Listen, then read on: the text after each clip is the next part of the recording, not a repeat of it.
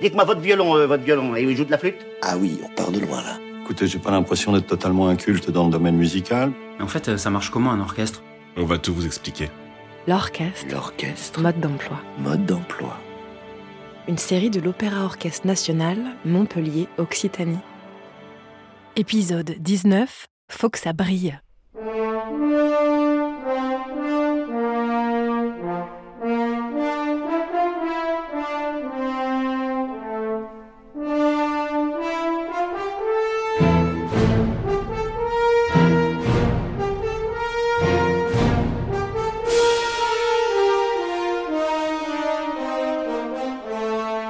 Alors, la section des cuivres, c'est la fanfare hein, de l'orchestre. Christian Merlin, critique musical et producteur à France Musique. D'ailleurs, c'est comme ça qu'on appelle en général les orchestres de cuivre.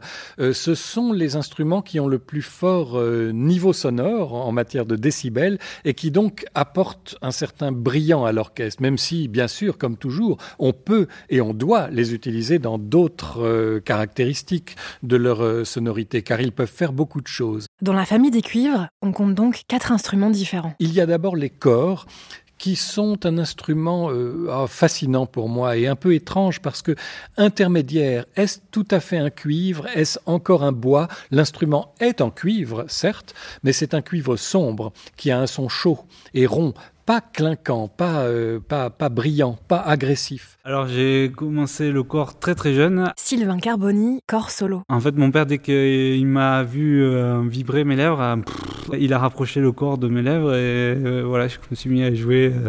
J'ai sorti mon premier son à 16 mois. La source de la vibration qui fait après le, le son de l'instrument, c'est c'est ça. C'est pas exactement ça, c'est plutôt. Voilà.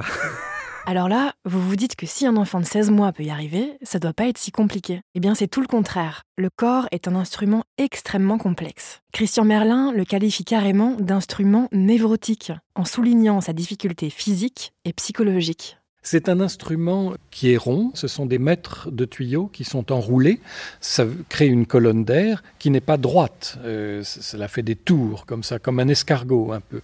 Et donc euh, l'air euh, a énormément de mètres à parcourir avant de sortir du pavillon. Alors ça le rend très difficile à manier. Dans le jargon des musiciens d'orchestre, on a tendance parfois à l'appeler la boîte à canard parce que c'est l'instrument euh, qui est le plus exposé au au couac, au canard, au pain. Appelez ça comme vous voulez, il y a tout ce vocabulaire dans le, dans le langage des musiciens d'orchestre.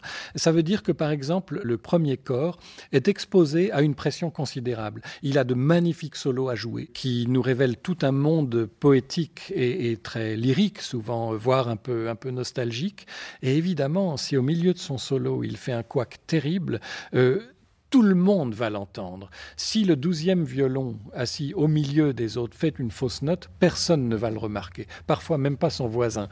Si le corps solo fait un canard, là, même le public néophyte va le remarquer, et d'ailleurs être très critique parce qu'il ne saura pas forcément combien l'instrument est difficile. Le corps, c'est donc un peu la courroie de transmission entre les bois et les cuivres plus éclatants, parmi lesquels on trouve la trompette, qu'on repère de très loin et qui déploie une grande puissance, notamment dans l'aigu. Je m'appelle Nicolas Planchon. Nicolas Planchon est cornet solo et trompette co-soliste. Lorsque nous sommes que deux au pupitre, je fais la première trompette, et, ou lorsqu'on est quatre et qu'il y a deux trompettes de cornet, ben, je fais le premier cornet. Pour moi, c'est un poste rêvé, un poste idéal. Il joue donc de deux instruments, le cornet à piston, dont le tube est conique, et la trompette, qui est cylindrique. De loin, ils se ressemblent un peu, mais en matière de son, ils n'ont rien à voir. La trompette produit un son perçant et direct, tandis que le cornet est beaucoup plus chaud et velouté. Au départ, j'ai pas du tout choisi ça comme ça. En fait, moi, j'ai été attiré par, euh, l'objet. Euh, vraiment, c'était un instrument qui me plaisait parce que, je sais pas, euh, quand j'étais enfant, ça brillait, il y avait quelque chose qui m'attirait.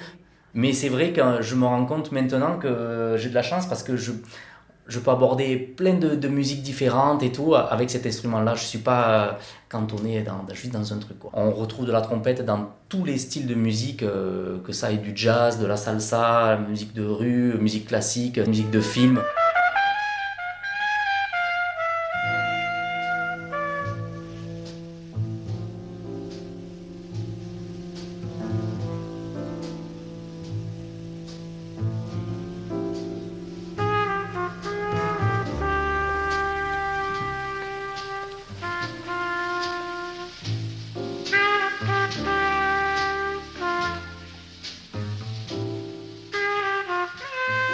Et le pendant un peu plus sombre de la trompette, c'est le trombone. Comment c'est fait un trombone? Alors il y a plusieurs parties. Thomas Callot, trombone solo. Euh, il y a d'abord l'embouchure, là où on fabrique le son, avec les lèvres.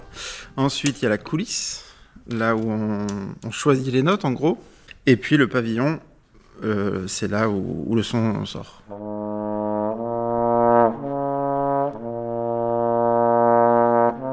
Alors c'est pas au petit bonheur la chance, c'est euh, en fait il y a sept positions avec euh, donc sept notes euh, un peu fondamentales et puis toutes les harmoniques.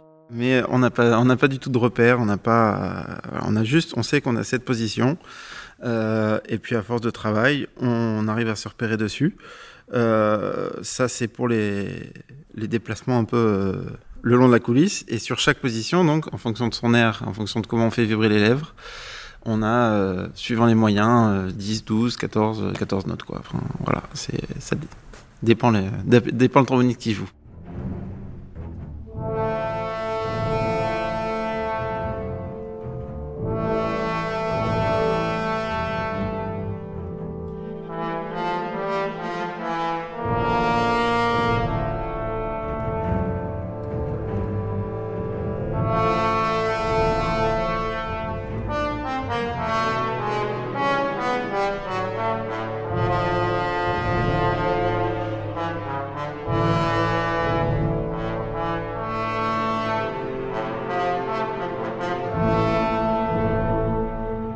Dans la plupart des symphonies, si en général les corps vont par 4, les trompettes par 3 et les trombones par 3 également, il y a un instrument qui forme un pupitre à lui tout seul. C'est le tuba. C'est donc un instrument énorme, d'abord, que l'on voit de très loin, et qui a cette capacité à, à avoir un son très enveloppant dans le grave. Et donc, euh, il est tout à fait précieux pour euh, euh, compléter, un accord, compléter l'harmonie dans les vents.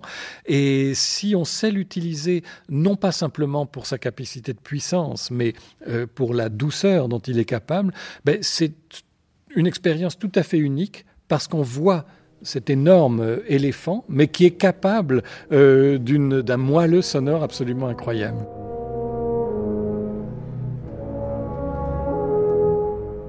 Au moment du tournage de cet épisode, l'orchestre de Montpellier recrutait son nouveau tuba solo suite au départ de Yves Lair, référence dans le milieu du tuba, qui occupait le poste depuis 1982. Vous vous souvenez? On en parlait à l'épisode 9, au cours duquel avait lieu le fameux concours pour obtenir cette place. C'est finalement Tancred Zimmermann qui l'a remporté et il nous a laissé un petit message vocal. Bonjour, je suis Tancred, le nouveau tuba solo de l'Orchestre national de Montpellier depuis le 11 novembre et j'ai hâte de vous retrouver en concert.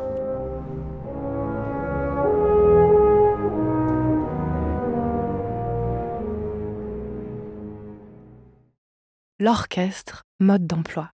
Retrouvez chaque semaine de nouveaux épisodes sur le site de l'Opéra Orchestre Montpellier et sur toutes les plateformes de podcast.